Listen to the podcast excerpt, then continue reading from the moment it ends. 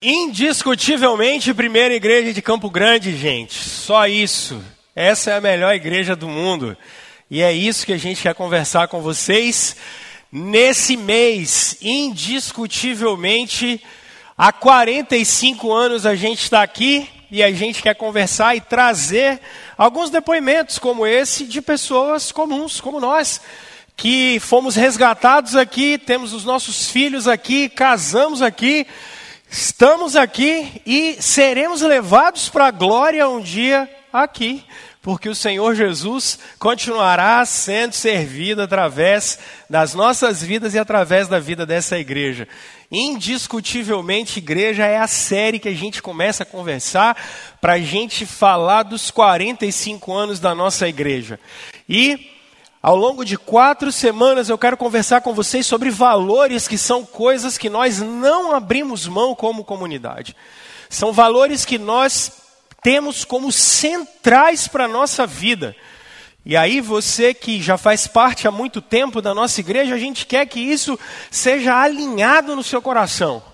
Para você que talvez está chegando agora, ou você que namora a nossa igreja, a gente quer mostrar, e no final desse mês, a gente quer que você faça, pense assim: olha, essa aqui é uma igreja que é assim, ó, o meu coração está alinhado com eles. Eu quero caminhar com essa, com essa rapaziada.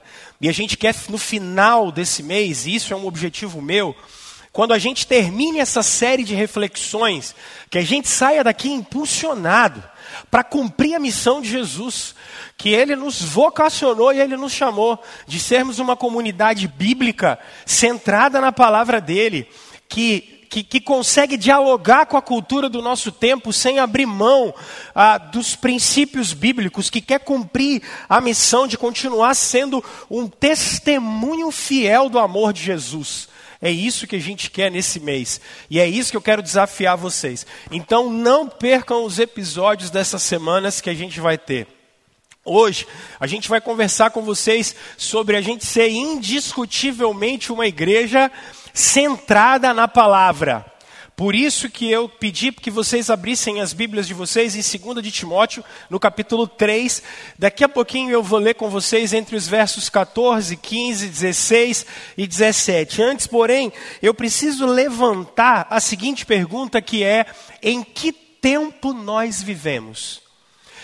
Em que tempo que nós vivemos? Bom, eu tenho falado com vocês que o grande problema do homem contemporâneo é o individualismo. Individualidade não tem problema em qual sentido? Individualidade no sentido de que temos as nossas características. Agora, o individualismo é o mais complexo ídolo do nosso tempo. E ídolos levantam sempre contra ídolos. Sempre quando uma idolatria é levantada, ela levanta uma reação irracional e louca. Então, por que que a gente, que que, Rômulo, por que que você está falando que você tem um ídolo chamado individualismo muito forte? Porque vocês vão observar, por exemplo, que a reação a esse ídolo é o comunitarismo. O que, que você está dizendo com isso, Rômulo? Se por um lado as pessoas querem as suas liberdades, elas querem viver do jeito que elas querem, a gente tem uma reação tentando anular os indivíduos em nome de estruturas, estruturas sociais, como se a gente fosse moldado só pela sociedade. E é por isso que vocês já ouvem falar de racismos estruturais, machismos estruturais. Vocês ouvem falar dessas coisas? Isso já é um contra-ídolo que está sendo levantado contra esse ídolo que é o indivíduo.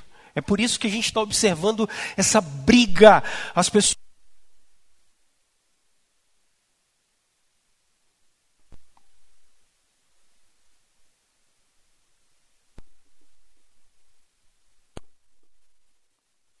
Aí você vai dizer assim, na internet. Eu vou dizer, claro que é na internet. Mas 99,9% de vocês não aprende teologia na internet. Vocês veem respostas de pastores em caixinha de pergunta. Vocês são crentes, não. Não é assim? Como é, que, como é que os crentes hoje são doutrinados teologicamente? Com caixinha de pergunta de pastor em internet. Conhecimento cada vez mais parco, conhecimento cada vez mais raso, um achismo danado. Não tem diligência para aprender é, é, teologia. Tem respostas de pastores pistolões, como se aquilo fosse teologia de verdade. Porque na verdade as pessoas, olha a idolatria agora, as pessoas não estão querendo saber teologia. As pessoas não estão querendo saber o que a Bíblia diz. Na maioria das vezes, nós queremos que as nossas opiniões sejam avalizadas.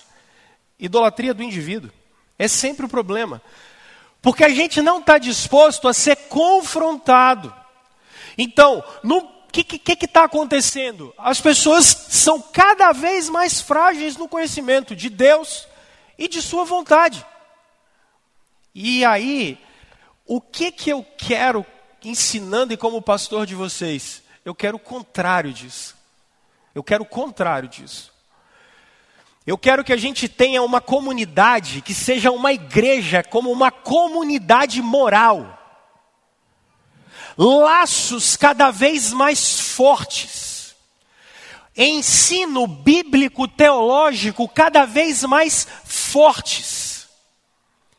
Um lugar em que a gente não está disposto só a dar opiniões e aprender versões diluídas do Evangelho, ou versões diluídas da proposta teológica que nós temos da reforma protestante. O que eu quero é que a gente tenha uma comunidade robusta, forte, comunidade de apoio, mais do que uma comunidade de afeto uma comunidade de apoio, uma comunidade de pastoreio mútuo, uma comunidade de cuidado mútuo. Num lugar e num tempo em que a gente vê diluição e um lugar em que cada um quer aprender o que quer em qualquer lugar, de qualquer jeito, a gente está dizendo assim: a gente quer ter uma comunidade em que o ensino bíblico teológico é forte porque isso vai fazer com que a gente seja uma comunidade forte. Agora, o que é que nós observamos na nossa cultura? Cada dia que passa, lideranças são mais personalistas. O que, que você quer dizer com isso, Rômulo? Meus irmãos, o Brasil é um país complicado porque a gente é populista por natureza. Qualquer pessoa fala três, quatro palavras de efeito, o brasileiro reflete muito pouco. Especialmente em longo prazo, qualquer pessoa fala três, quatro palavras de efeito, a gente brasileiro tem centenas de milhares de pessoas arrebanhando, sendo arrebanhadas por figuras carismáticas, por lideranças eh, personalistas. Por vezes essas coisas acontecem com igrejas locais. Querem ver? Ah, vai lá na igreja presbiteriana, ministério do pastor fulano de tal. Hã? Que é isso? Que maluquice é essa? Não, vai lá na igreja tal, porque a igreja tal é a de fulano de tal. Essa é a nossa cultura. Quando tem um evento, por exemplo, tem. É, ah, vamos lá, porque a gente vai ouvir fulano, vamos ouvir ciclano. Essa não é a nossa proposta de igreja. Essa não pode ser a igreja de líderes personalistas. Essa não é a igreja do pastor Rômulo. Essa não é a igreja do presbítero Arthur, nem do presbítero Jade, nem do presbítero Daí. Essa não é a igreja da família tal. Vocês já viram isso? Não, lá na igreja tem três ou quatro famílias que tomam conta da coisa. Não. A gente não quer que essa comunidade seja isso. A gente quer uma comunidade robusta, mas a gente quer uma comunidade de discípulos de Jesus. Eu hoje estou aqui, amanhã eu posso cair. Líderes não são livres de caírem em pecado. Amanhã eu posso abandonar o ministério, dar uma doideira na minha cabeça. E vocês vão abandonar a igreja? Vocês vão abandonar Jesus? O Arthur, que hoje é presbítero, pode escandalizar a gente e amanhã vocês vão abandonar a igreja? Vocês vão embora? O Jader pode amanhã não estar tá mais aqui, vocês vão abandonar a igreja? Por conta de fulano, de ciclano, de beltrano? Amanhã pode estar alguém aqui que ensina de uma maneira diferente do que eu, Hoje vocês estavam tendo aula com uma outra pessoa e por isso vocês vão abandonar a igreja? Vocês vão sair fora? Vocês vão abandonar uns aos outros? Vocês não vão ter mais uma comunidade robusta? Vocês não vão ter mais um compromisso moral uns com os outros? Vocês não vão ter mais compromisso com a formação dos filhos dos outros? Vocês não vão ter mais um compromisso com o casamento uns dos outros? Que individualismo é esse? Nós não vamos ter mais é, o compromisso com a formação das nossas crianças, nós não teremos mais o compromisso com a formação dos nossos adolescentes. Que comunidade robusta é essa? Que igreja é essa? Que indiscutibilidade de igreja é essa? Nós não queremos líderes personalistas. Pelo contrário, nós queremos que os dons dentro da nossa comunidade floresçam.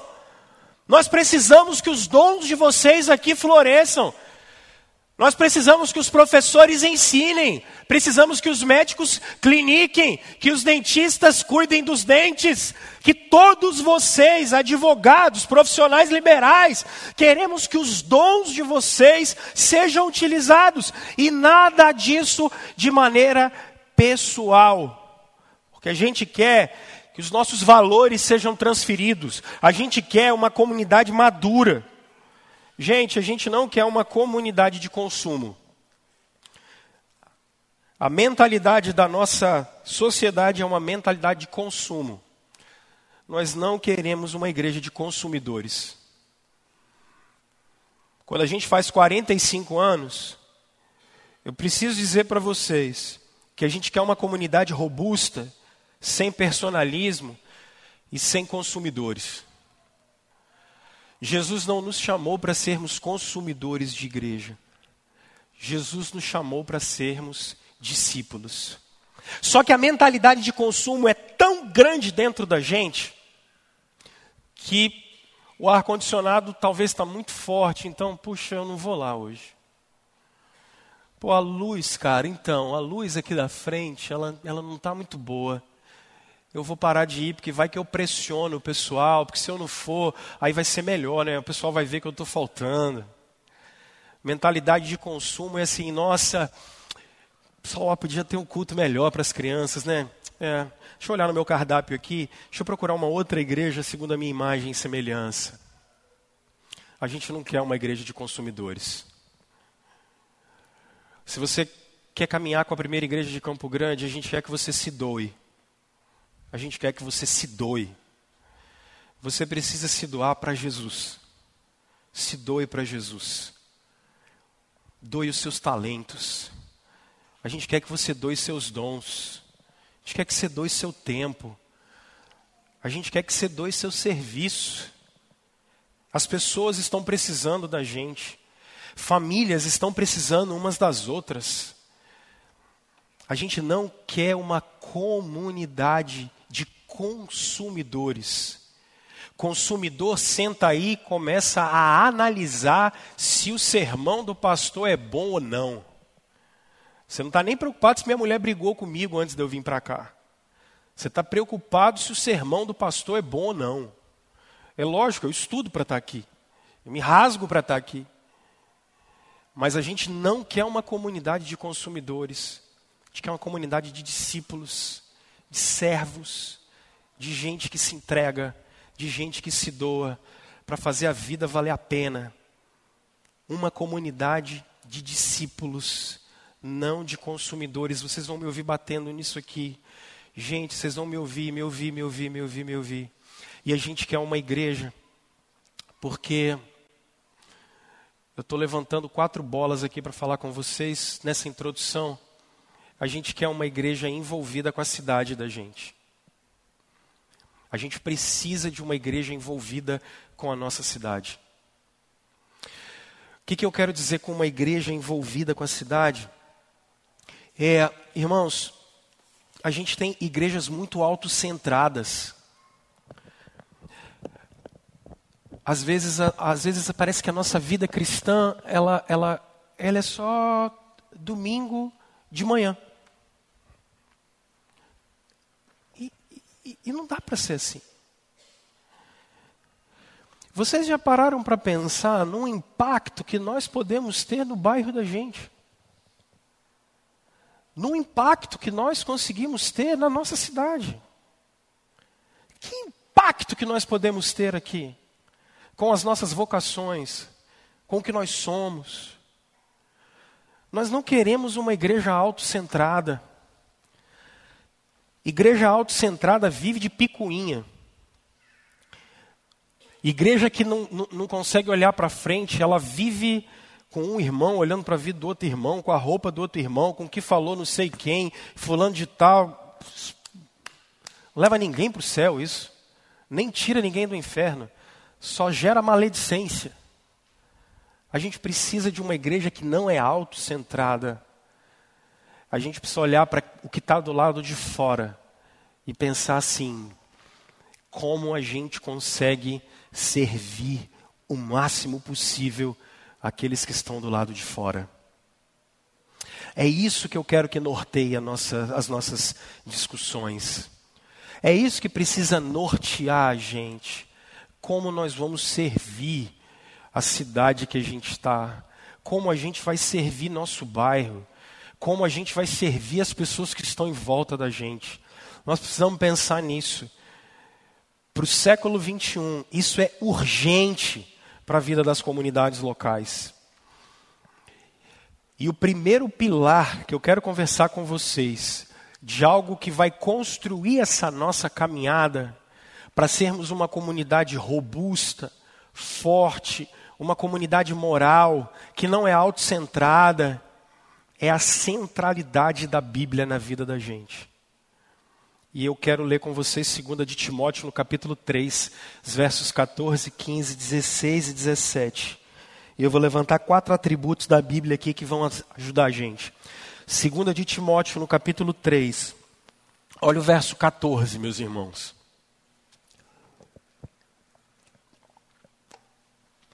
Quanto a você, porém, Permaneça nas coisas que aprendeu e das quais tem convicção. Pois você sabe de quem o aprendeu. Porque desde criança você conhece as sagradas letras, que são capazes de torná-lo sábio para a salvação mediante a fé em Cristo Jesus. Toda a Escritura é inspirada por Deus e útil para o ensino, para a repreensão, para a correção, para a instrução na justiça, para que o homem de Deus seja apto, ou, em algumas versões, perfeito, e perfeitamente habilitado para toda boa obra. Vamos orar? Deus e Pai de nosso Senhor Jesus Cristo, abençoa a sua igreja, ilumina a sua igreja. E nesse momento, pedimos a bênção do Senhor, em nome de Jesus. Nós temos um grande desafio pela frente e pedimos que o Senhor nos guarde e ilumine em Cristo. Amém. Meus irmãos, toda a controvérsia da igreja sempre começou com a relativização do que é a Bíblia. Toda. Toda controvérsia da igreja sempre começa com relativização do que é a Bíblia. É palavra de Deus? Não é palavra de Deus? Contém a palavra de Deus? A neo-ortodoxia, agora, no início dos últimos 100 anos, e que está bombando na internet, em caixinha de pergunta, é: se torna a palavra de Deus? O que é? E por que que a gente quer uma igreja centrada na Bíblia? Por que, que nós queremos isso? Por isso que eu vou falar com vocês sobre quatro atributos da Bíblia para mostrar para vocês que vale a pena nós construirmos uma comunidade, construirmos uma igreja que é centrada na Bíblia. Quatro atributos para vocês. Lembrando que o apóstolo Paulo está falando para o Timóteo. É uma das cartas pastorais dele. Paulo vai escrever algumas cartas pastorais, sendo que duas são para o Timóteo, pastor da igreja de Éfeso, um jovem pastor, e essa é a última carta que o apóstolo Paulo vai escrever. Ele escreve sobre várias coisas, e no meio dessa última sessão, o apóstolo Paulo está falando primeiro, ele diz do que, que o Timóteo tem que ter, e agora no que, que o Timóteo precisa crer. Então, fazendo uma análise exegética bem simples do texto com vocês, o que, que eu posso dizer? Percebam que o apóstolo Paulo diz assim: olha Timóteo, verso 14, acompanhe comigo.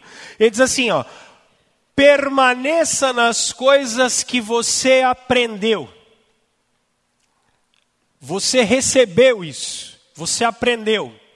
Agora, aqui talvez tenha a chave do que eu quero conversar com vocês. Olha o que o Paulo diz das quais você tem convicção. No grego aqui isso é um passivo. A voz aqui é passiva. Porque significa que a convicção não é a convicção que o Timóteo tem, mas é a convicção que foi dada a ele. Ou seja, o Timóteo aprende porque ele é ensinado, o verso 15 vai mostrar isso para você. O Timóteo aprende, ele está aprendendo do Paulo, ele aprendeu da sua mãe, da sua avó, como a primeira carta vai mostrar para nós, mas a convicção, os intérpretes desse texto diz a fé, a convicção daquilo que ele está aprendendo, do ensino. A voz é passiva porque isso foi dado para ele. Porque a fé é um presente que é dado para nós, a graça é um presente que é dado para nós, o crer em Deus, o crer na palavra de Deus, é um presente que é dado para a gente. E é isso que o Paulo está querendo dizer, Timóteo, você aprendeu, você foi exposto, e a fé foi gerada dentro de você. Você foi exposto, e o conhecimento de Deus foi arraigado, o Espírito de Deus colocou a verdade dentro de você, Timóteo. E aí ele vai continuar dizendo: Porque você sabe de quem você aprendeu, desde dentro de casa. Atos capítulo 16, vocês vão perceber que Timóteo é um judeu de origem grega, o pai dele é, tinha essa origem grega. Timóteo recebe dentro de casa o ensino da, da, da palavra de Deus. Desde criança você conhece as sagradas letras. Isso aqui é muito legal que eu vou trabalhar com vocês. O que mais vocês vão tentar ver hoje são pessoas tentando desvincular a palavra de Deus da Bíblia. Deixa eu repetir. O que mais vocês vão ouvir hoje são pessoas querendo desvincular a palavra de Deus da Bíblia. Vocês vão ouvir de agora Anota isso, pelo amor de Deus, para depois não dizer que você não aprendeu isso na igreja. E eu estou falando sério, porque isso aqui é a base de tudo. Porque depois vai dar problema. Porque vai atrás de teólogo de internet. E eu sei que vai. Vão desvincular a palavra de Deus da Bíblia. Eu vou repetir vão desvincular a palavra de Deus da Bíblia, tentando te ensinar que a palavra de Deus é Cristo. Percebe o arranjo? Vão falar que a palavra de Deus é Cristo e a Bíblia não. Vão falar que você tem uma experiência com a palavra de Deus, Cristo. Eu vou falar isso daqui a pouco. Está dando dor de cabeça para tudo quanto é jeito. Isso é existencialismo dentro da igreja. Pegaram Nietzsche e trouxeram Nietzsche para dentro da teologia e tentaram, assim como desconstruíram a sociedade inteira, estão tentando desconstruir a teologia. Só que isso é mais velho do que andar para trás. Isso é mais velho do que andar para trás. A gente não vai cair nisso. Paulo está dizendo Existe um veículo para a revelação de Deus, e eu vou trabalhar a inspiração daqui a pouco. Existe um veículo para a revelação de Deus. E o veículo para a revelação de Deus não é o seu sentimento. O veículo para a revelação de Deus não é o que você acha, não é o jornal, não é o cafezinho, não é a fenomenologia do bate-papo com o amigo. O veículo para a revelação de Deus é tinta, papel, pergaminho, é o que está na sua mão agora. Isso é o veículo. Sagradas letras. Paulo está deixando isso muito claro. O veículo para a palavra de Deus chegar para você não é um momento de êxtase, nem uma experiência com Deus. Nem uma experiência com Deus.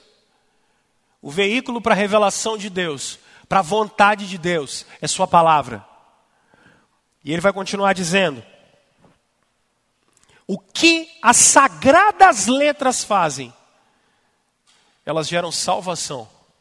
Olha que coisa profunda. Como alguém chega até a salvação, gente? Só através da palavra de Deus. Você pode dizer assim, pastor, eu converti. Eu digo, claro, alguém pregou para você. Pastor, eu converti, claro, alguém falou de Jesus para você e esse alguém descobriu de Jesus na Bíblia, nas sagradas letras. Porque até as nossas experiências precisam ser mediadas pela palavra de Deus. Os nossos sentimentos precisam ser mediados pela palavra de Deus. E por isso que ele diz assim: as sagradas letras são capazes de torná-lo sábio para a salvação mediante a fé em Jesus Cristo. Agora Paulo vai dizer: toda a Escritura, toda, e não só o Evangelho. Vocês vão ouvir um monte de gente falando bem assim: e esse negócio do livro de Levítico larga para lá. Não, isso é Levítico. E daí que é Levítico? Não, não, não, isso aí é Amós. Obadias, não, isso aí caducou. Vamos pegar Jesus aqui como chave hermenêutica e vamos usar, seja lá o que isso for. Não. Toda a Escritura. Toda. E por toda a Escritura, por exemplo, o Pedro, em 2 de Pedro, no capítulo 3, verso 14 em diante, ele diz que o que Paulo escreve é Escritura. Os evangelhos são Escritura. Os profetas do Antigo Testamento são Escritura. Apocalipse é Escritura. Mateus, Marcos, Lucas e João, sim, mas Gênesis, Êxodo, Levítico, Número, Deuteronômio, Provérbios, até o Obadias, que você nem sabe quem é, é Escritura. Amós é Escritura. Malaquias e Zacarias, toda a Escritura é inspirada. E eu vou defender com vocês que inspiração é o veículo da revelação.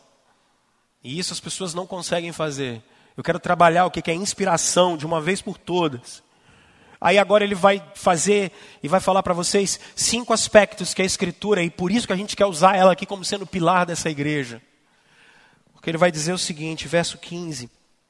Ele diz, 16: toda a Escritura é inspirada e ela é útil para quê? Ensino, repreensão, correção, educação na justiça, e ela faz o homem de Deus ser perfeito. Não existe processo de santificação sem a palavra de Deus. Não existe processo de se parecer com Jesus sem a Bíblia. Não existe. Por isso, irmãos, deixa eu conversar com vocês sobre quatro argumentos aqui, quatro atributos da Bíblia que fazem com que ela, por favor, seja central para a vida da nossa comunidade. Primeiro, primeiro atributo, a Bíblia são as sagradas letras. Eu acho que isso você não pode perder. Dos quatro atributos dela que eu quero trabalhar com vocês, o primeiro, a Bíblia são as sagradas letras. Elas são as sagradas letras.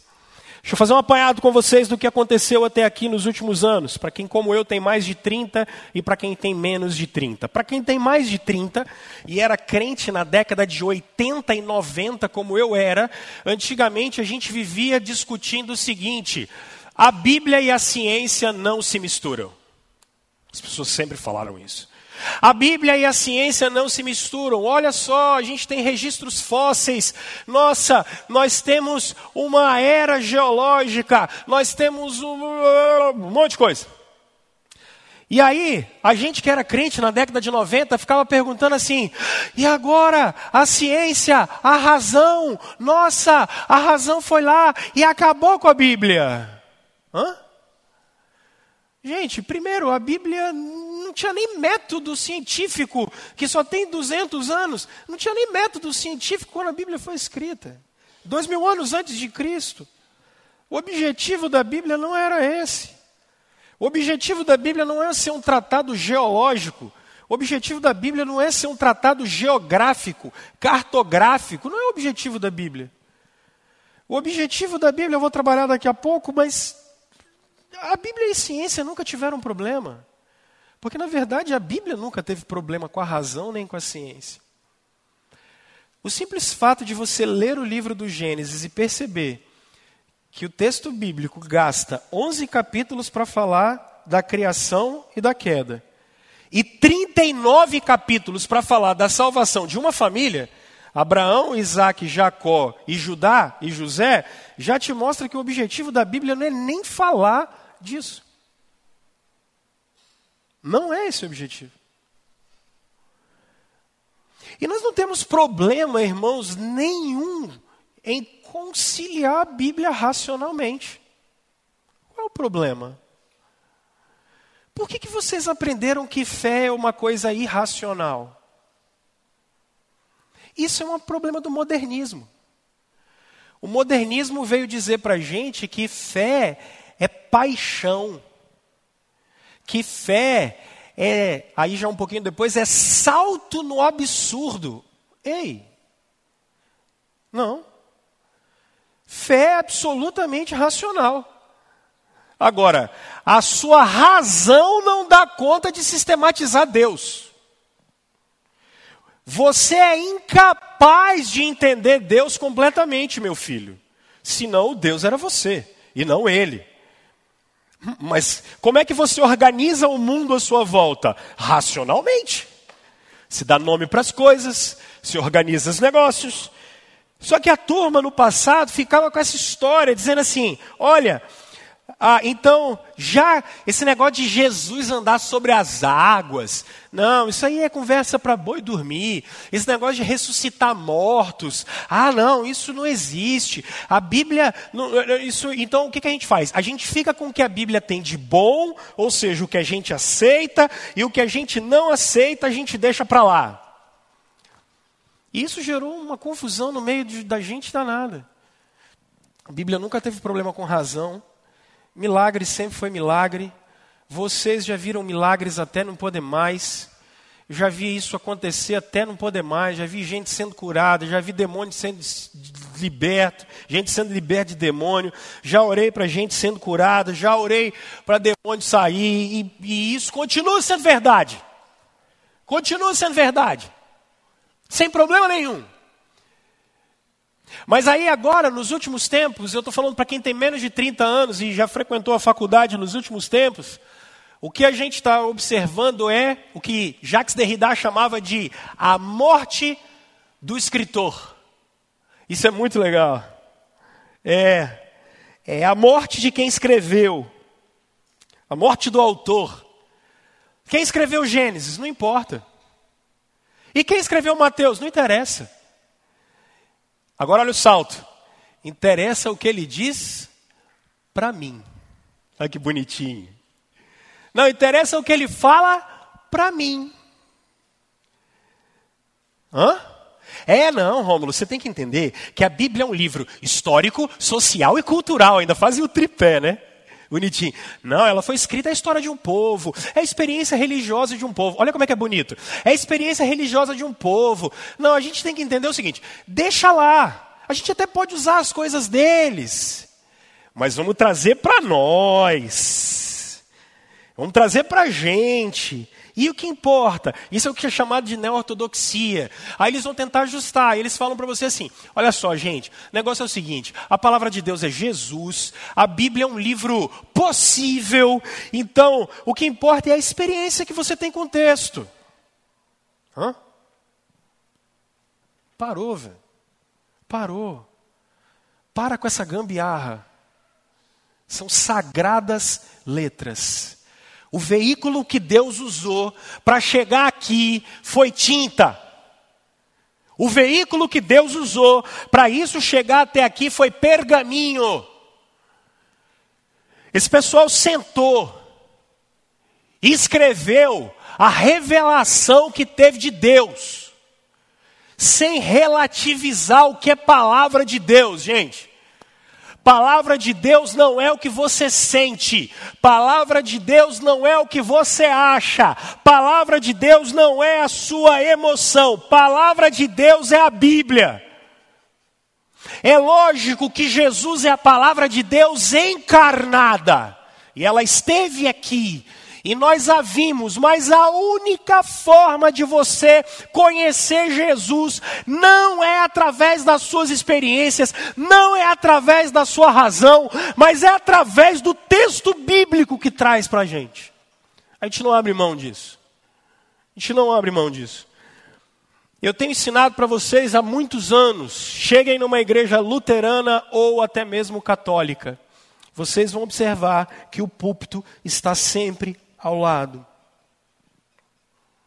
Os irmãos ah, metodistas do passado também eram assim. Porque o que sempre está no centro dessas igrejas históricas é o altar. Porque a parte mais importante do culto para esses irmãos sempre foram, sempre foi a Santa Ceia. Para os católicos, a grande questão sempre foi a, ceia, a, a, a missa é Cristo morrendo todo domingo. Para os luteranos, a palavra é derivada e o centro é a Santa Ceia. Os reformados vão fazer o contrário. Eles vão trazer o púlpito para o centro da igreja. Isso que vocês estão vendo aqui não é estética, isso aqui é doutrina. É porque hoje tudo é estética. Mas há 500 anos isso aqui era doutrina. O que é que está no centro da igreja? A palavra. O que é que fala Deus pela palavra? O que é profecia? A palavra pregada. As sagradas letras. Irmãos, isso não pode sair da cabeça da gente. Não relativizem o que é a palavra de Deus. Se você abrir mão e começar a achar que o autor morreu, e o que importa são as nossas experiências de subjetividade com o texto, você vai se perder. Isso já deu errado. Essas igrejas morreram. Se você começar a achar que a Bíblia contém palavra de Deus, você vai se perder. Porque ela não se torna e ela não contém a palavra de Deus. Toda escritura é a palavra de Deus, de Gênesis a Apocalipse. E só ela. E nós não abrimos mão disso. Isso é um pilar. Se você é daqui, nós não abrimos mão disso. Se você quer entrar aqui, a gente não abre mão disso. Segundo atributo, percebam o verso 15. O texto bíblico diz para a gente, porque desde criança você conhece as sagradas letras que são capazes de torná-lo sábio para a salvação mediante a fé em Jesus Cristo. Esse poder vem da Escritura. As sagradas letras nos tornam aptos para a salvação. E qual é o segundo atributo? A gente quer ser uma igreja centrada na Bíblia porque é, através da Escritura que a gente tem o um poder efetivo para a salvação. Ô, gente, olha só.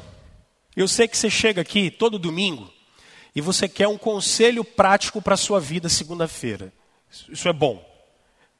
Eu sei que você chega aqui e você quer algum tipo de, de, de situação que vai te ajudar, alguma chave para amanhã de manhã. Mas deixa eu dizer uma coisa honestamente, olhando para vocês, qual é o nosso objetivo aqui? Salvação. E o texto grego é muito interessante porque ele está formado de uma, de uma maneira que significa assim, Timóteo: você foi salvo, você permanece salvo e você será salvo. Então, lê o texto dessa maneira aqui, ó. Ó. Elas são capazes de tornar você sábio quando você foi salvo, para você se manter salvo, para você se salvar no futuro através da fé em Jesus Cristo. A gente acredita que salvação vem pela palavra de Deus. Isso é Romanos capítulo 10.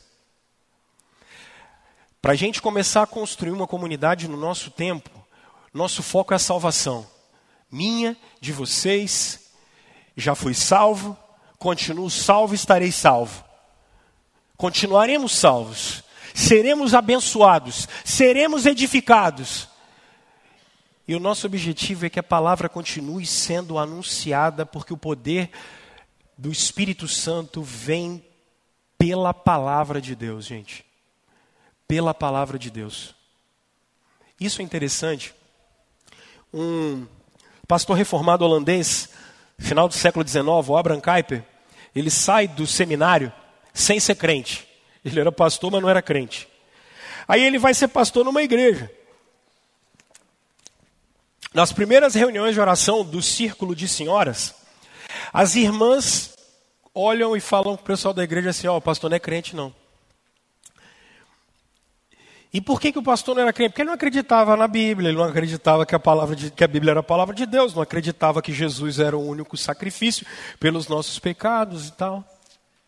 E engraçado, se eu chegasse aqui e eu começasse a pregar, as irmãs da SAF iam olhar para o conselho e falar assim: Ô gente, pastor não é crente, não. O que, que vocês iam fazer? Não precisa me mandar embora, fato, né? Você tem um pastor que não é crente. Mas é engraçado porque o que que, que, que as irmãs fizeram? Elas começaram a orar pelo pastor e começaram a pregar para ele. E Kuyper escreve como ele se converteu a partir do contato com aquelas irmãzinhas.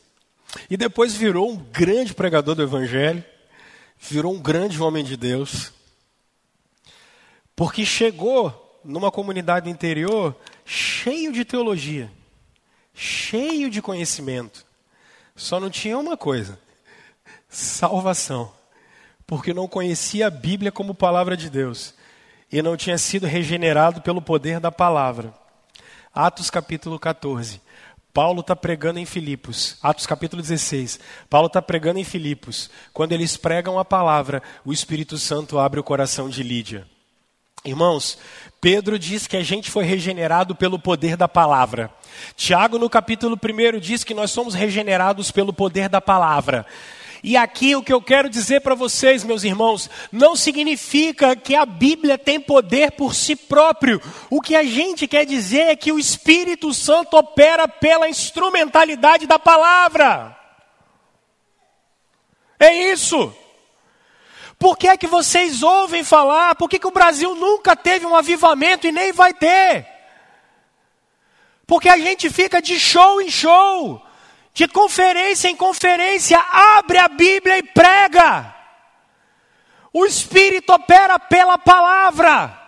Não importa se você tem teologia ou não, abre a Bíblia e fala dela. O poder da salvação é operado pela palavra de Deus. Quando você está abrindo esse negócio e lendo, é a voz de Jesus que vem para você. Porque o Espírito age aqui. É assim que ele fez. Será que vocês não leram o livro de Esdras até hoje, meu Deus do céu? Para não falar que isso é novo. Jerusalém está detonada. Neemias foi lá, levantou o muro. Agora, agora a gente tem que começar a construir a, o, o, culto de volta. Aí o que, que os caras fazem? O povo está todo lá. O que, que eles fizeram? Chamaram o Hernandes para pregar. Levaram Nicodemos para fazer exegese de Tiago. Chamaram Paulo Júnior. Levaram Pedro Dulce. Não! Esdras abriu o livro da lei. No princípio, Deus criou os céus e a terra. A terra, porém, era sem forma e vazia. Aquele negócio começa a entrar no coração deles. E começa a entrar no coração deles, eles começam a falar assim: cara, onde é que a gente estava? Que a gente não ouviu esse negócio? E a turma começa a chorar e começa a se arrepender dos seus pecados. Irmãos, você sabe como é que eu aconselho vocês? Usando Freud? Vocês acham que eu aconselho vocês usando psicopedagogia? Eu vou de versículo em versículo. E por vezes aconselho pessoas, as pessoas olham para mim e falam assim: não é possível, isso não está escrito aí não. Ah, não pode. Não, não, não, não, não, não, não, não, não, não, não, pode. Não, não está, não. Cara, é o poder da palavra de Deus, porque na verdade é o Espírito que opera. As pessoas são salvas por intermédio dela. A gente não pode esquecer disso, gente. Não se esqueçam disso. A palavra de Deus é o que salva. Quando a Bíblia é aberta, as pessoas são salvas. Nós somos descendentes de um movimento chamado Reforma Protestante. Já contei isso para vocês inúmeras vezes. Lutero se flagelava, não via perdão para os seus pecados, ficava confessando pecado três horas. Quando saía de lá, ele lembrava de um pecado, voltava para se confessar de novo. O pessoal não aguentava mais. Tanto que o, o tutor dele chegou e falou assim: Lutero, faz um favor para mim, fica lá embaixo, fica lendo a Bíblia. Deu no que deu. Resolveu o problema da gente. Começou a ler a Bíblia, leu a Bíblia e começou a comentar. Ele falou: Peraí, cara, não volto mais na confissão. Acabou, cara. Porque é o poder que vem pela palavra de Deus que liberta. As pessoas estão cativas, às vezes, de pastores, cativos de igreja, cativo com um monte de coisa. O que liberta a gente é a palavra de Deus. Por isso que a fé vem pelo ouvir a palavra de Deus, gente. Salvação. Quanto mais a gente anunciar Jesus, mais gente salva vai ter. Quanto mais a gente anunciar a palavra de Deus, mais pessoas vão ser edificadas. Terceiro atributo, verso 17: toda a escritura é inspirada. Sagradas letras, poder para salvação, inspiração.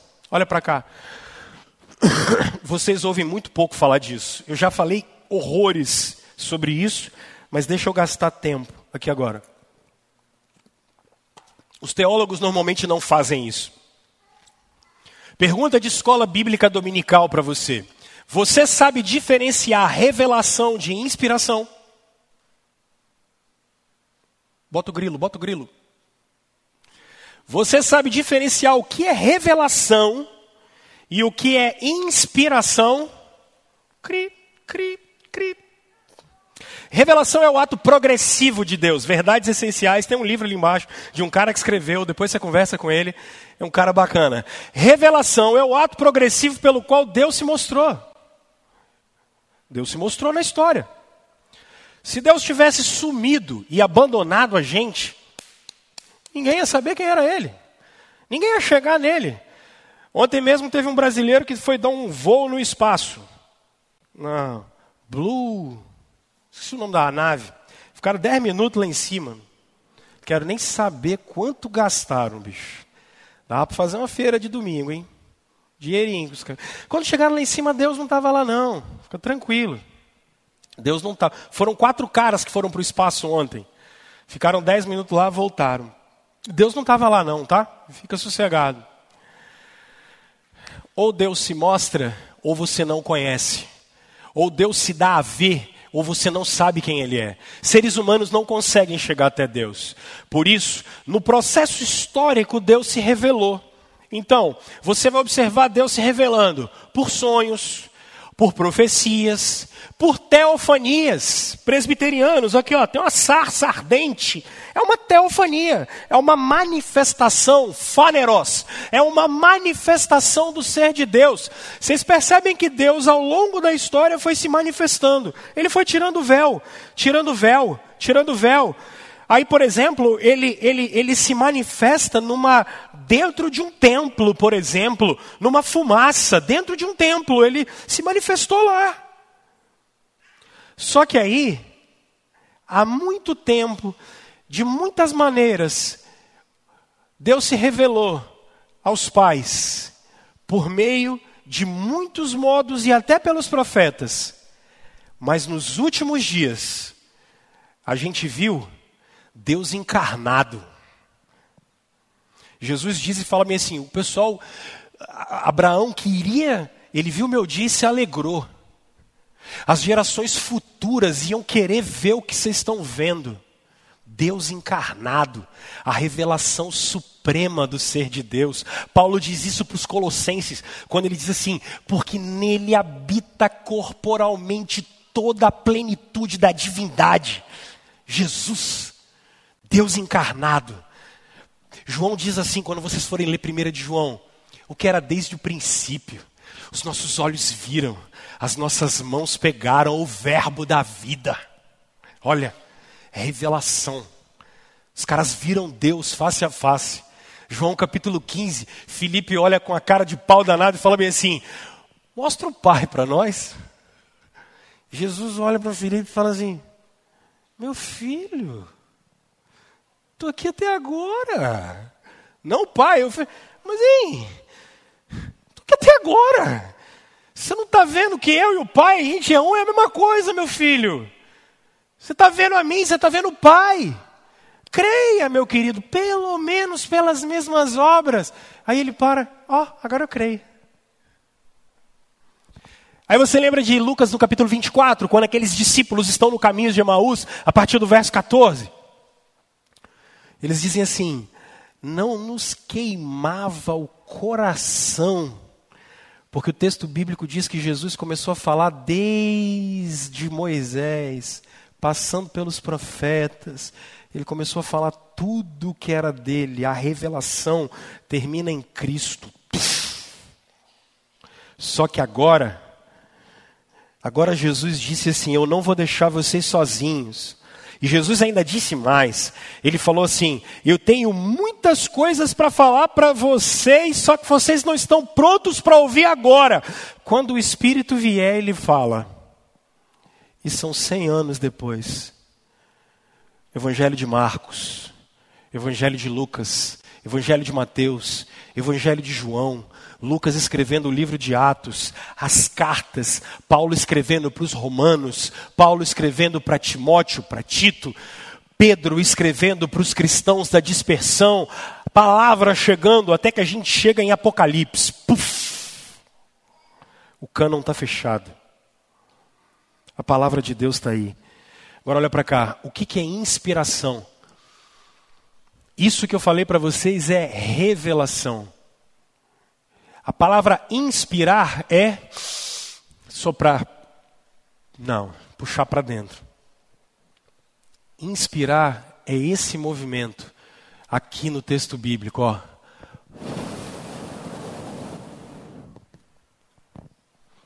Enquanto Deus se manifesta, ele vai pegando Paulo, rabino da tribo de Benjamim, judeu, no meio daquela cultura, e ele escreve. Isso é inspiração. Deus soprando e os homens registrando. É, por exemplo, Davi usando música hebraica do Antigo Testamento para deixar cânticos maravilhosos para a gente. Isaías deixando cânticos, a poesia de Isaías é linda.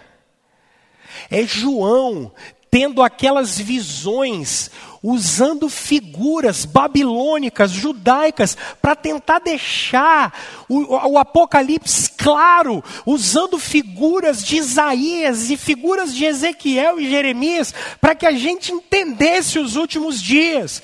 Isso é inspiração. Como é que esse negócio saiu da revelação e veio para o papel? E isso não é igual o Chico Xavier.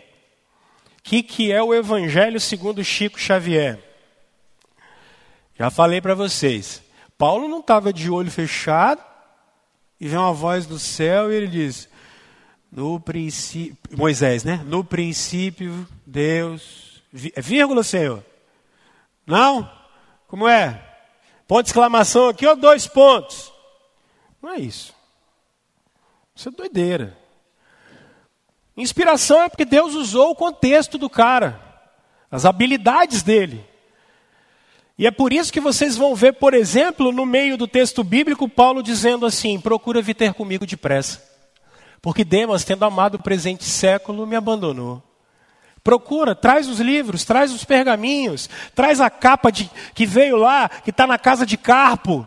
Porque inspiração é dinâmica dinâmica. Era o Paulo escrevendo. É, era o Mateus. Era o Lucas. Era o Isaías. Isaías era, era, era aqueles caras, no contexto deles. E Deus pegou naquele contexto e trouxe as verdades dele para nós. É por isso que esse texto é confiável. E o que, que a gente chama de inerrância bíblica? Então, porque muitos de vocês morrem de medo disso e não sabem responder. O que é inerrância bíblica aqui? Aquilo que a Bíblia se propõe a falar, ela é perfeita. Porque Deus suspendeu o efeito do pecado e a palavra chegou para nós, isso é inerrância. Esse livro é confiável. E é por isso que a gente acredita nele. E é por isso que ele guia a gente. Porque Deus trouxe ele até aqui. Ele é inspirado. Salvação, sagradas letras, quatro, quarto atributo. Percebem as cinco capacidades que ele faz com a gente? Olha lá. Toda a escritura é inspirada por Deus. E qual é a utilidade dela? Vamos lá. Ensino. E a palavra ensino aqui é maravilhosa, porque ela está falando de conteúdo formal mesmo. A palavra ensino aqui é conteúdo formal. A Bíblia é capaz de te dar conteúdo formal. É ensino. Tem um escritor bom, o Kevin Van Hooser. Ele trabalha isso é, dentro da. Vocês estão dentro da história da salvação. Por isso a doutrina é um drama. E ela traz consigo conteúdo. É para aprender. Aprender o ser de Deus. Aprender as obras de Deus. Aprender o caráter de Deus. E sabe o que é isso? É porque, lembra do Jó? Muito do perrengue que o Jó passou é porque ele não conhecia Deus. Muito do perrengue que Jó passa é por não saber o caráter de Deus. Ele assume isso no final. Lembrem que eu falei isso com vocês alguns anos atrás. Qual é o momento de você aprender a lidar com o sofrimento? Quando está tudo bem. Que é hora de conhecer a Deus. É hora de conhecer o caráter de Deus, a ação de Deus. Como é que ele é. E aonde você encontra isso, filho? É na Escritura. Ela que é a fonte para a gente. Conteúdo formal. É saber quem é Jesus. E aqui, alguns de vocês vêm com um background assim: nossa, eu pensei que ia ser diferente, porque da onde eu venho, o pessoal fala que a letra mata. Então não tem que estudar. Traz um revólver lá para eu dar um tiro na minha cabeça, pelo amor de Deus. Claro que a letra mata. Moisés mata. Moisés mata. A lei mata. É isso que Coríntios está dizendo. Coríntios não está falando que não é para você estudar teologia nem filosofia, nem antropologia. Coríntios está dizendo que Moisés mata. Claro que mata. Quando eu olhar para não matar, não roubar, eu vou olhar para a lei, o que, que eu olho? Eu sou assassino, eu sou um adúltero, eu sou um egoísta, eu sou um idólatra. Qual de vocês não é? O que o texto está dizendo é que Moisés mata. A letra mata. Agora, a nova aliança vivifica, porque traz justificação pela fé, traz justiça pela fé. Por isso, a gente tem que sentar na cadeira e devorar isso que está aqui na frente da gente. Isso é ensino formal. Mas percebam que ela vai falar uma outra coisa. Ela é confronto. Confronto. Ela corrige. Correção aqui, meus irmãos, é porque a Escritura é confronto. Ela traz confronto para nós, ela traz controle de qualidade para a vida da gente. Irmãos, na maioria das vezes nós não estamos dispostos a querer ouvir o que Deus quer falar. A gente sempre quer ajustar a nossa teologia, a gente sempre quer ajustar o texto bíblico, a gente sempre quer, a gente sempre quer. Tem vezes que eu brigo com Deus lendo a Bíblia, porque eu não queria que isso estivesse escrito, mas tá. E o que, que eu vou fazer? Eu queria que fosse diferente. Mas não posso. E eu me submeto, porque é daí que eu conheço o Senhor. Ela corrige a gente, mas não só corrige, gente. Olha como ele trabalha a disciplina. Repreensão. Repreensão. A gente é repreendido. Nós estamos numa geração que é faça o que você quiser. A Bíblia corrige, o Espírito corrige. Olha a instrução, guiar no caminho, instrução na justiça. A Bíblia instrui a gente. Salmo 1 é bonito por isso. A diferença do homem ímpio para o homem que teme a Deus é a instrução. E depois percebam a aptidão no verso 17, para que o homem de Deus seja apto e pleno para toda boa obra. Aptidão. A gente é acostumado a falar assim: faz o mais de maneira mais sincera possível que Deus aceita. não vou discutir a sinceridade do coração aqui agora. Mas o que Deus quer é que a gente busque Ele na palavra dele para a gente saber o que Ele quer e como Ele quer que a gente faça o que Ele quer e como Ele quer que a gente faça. A Bíblia é um instrumento na mão de Deus. Gente, indiscutivelmente, igreja, e eu já começo traçando uma linha de influência aqui. A nossa centralidade é a palavra de Deus. As sagradas letras, sem relativização, que levam à salvação, inspiradas pelo Senhor e como eu acabei de falar, são um instrumento na mão de Deus para o ensino, para a correção, para a disciplina, para a instrução, para a aptidão. Eu quero concluir, gente,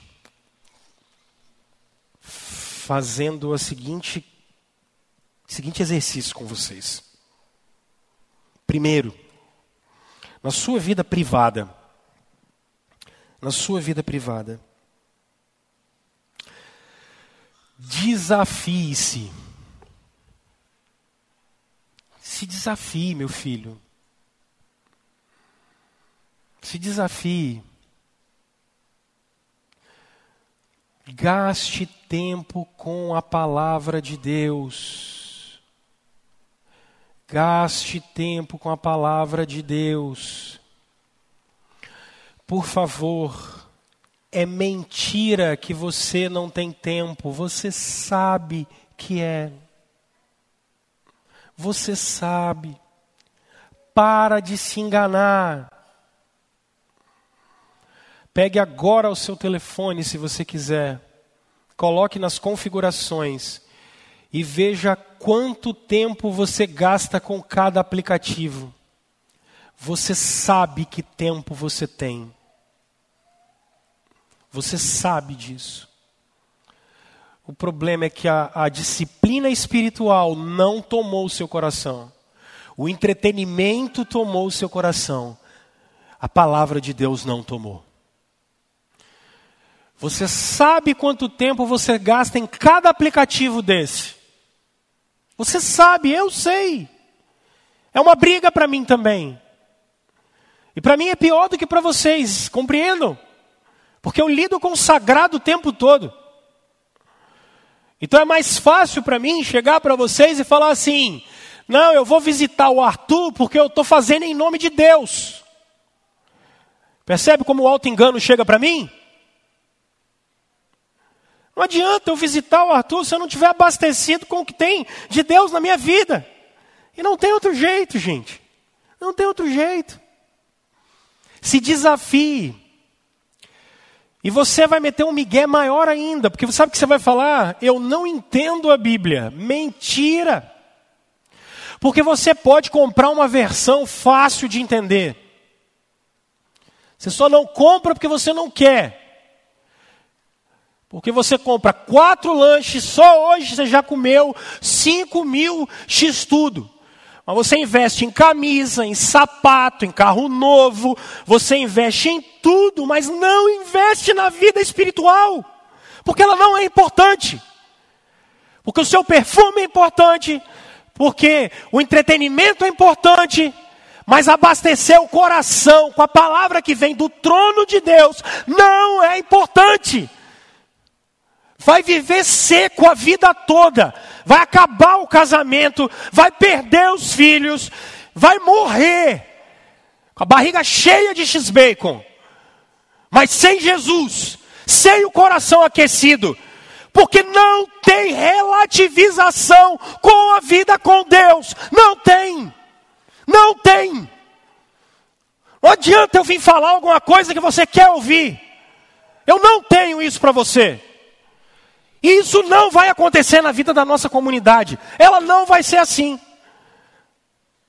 Voltemos à palavra de Deus. Compram a Bíblia fácil. Tem até paráfrase hoje em dia. Que é fácil. A sua vida é a sua vida. E aí, ao invés de você ficar repetindo chavão de TikTok, de internet, lê a Bíblia para você. As pessoas às vezes não sabem ler a Bíblia. Deixa eu te ensinar. Vou fazer um exercício. Vou acabar. Pega o salmo primeiro. Olha o que que você, olha como é que você vai ler a Bíblia. Ou você vai continuar a vida inteira morrendo de um lado para o outro. Salmo primeiro.